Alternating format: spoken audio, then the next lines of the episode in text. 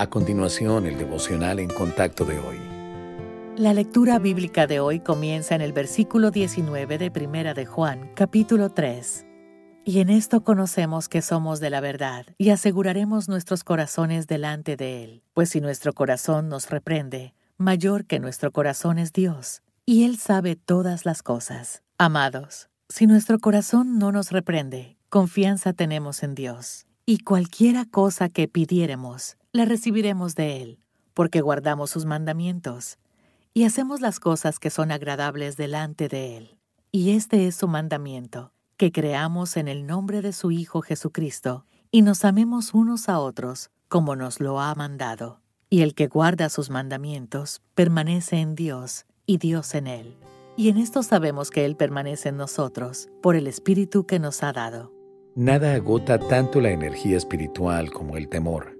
Cuando nos inquietamos una y otra vez por nuestra salvación, la ansiedad puede nublar nuestros pensamientos y desenfocarnos del plan de Dios. Además, nos roba la paz y el gozo que el Señor nos prometió. Existen varias razones por las que algunos cristianos dudan de su salvación. El pecado. La salvación trae perdón y justificación delante de Dios. Pero cuando nos centramos en nuestros pecados y fracasos, dudamos de que el Señor pueda perdonarnos las emociones. Algunas veces dependemos de nuestros sentimientos y no de la palabra de Dios para determinar nuestra salvación. La inmadurez. Por ignorancia de la Biblia o un cambio lento, algunos creyentes pueden llegar a preguntarse si son salvos.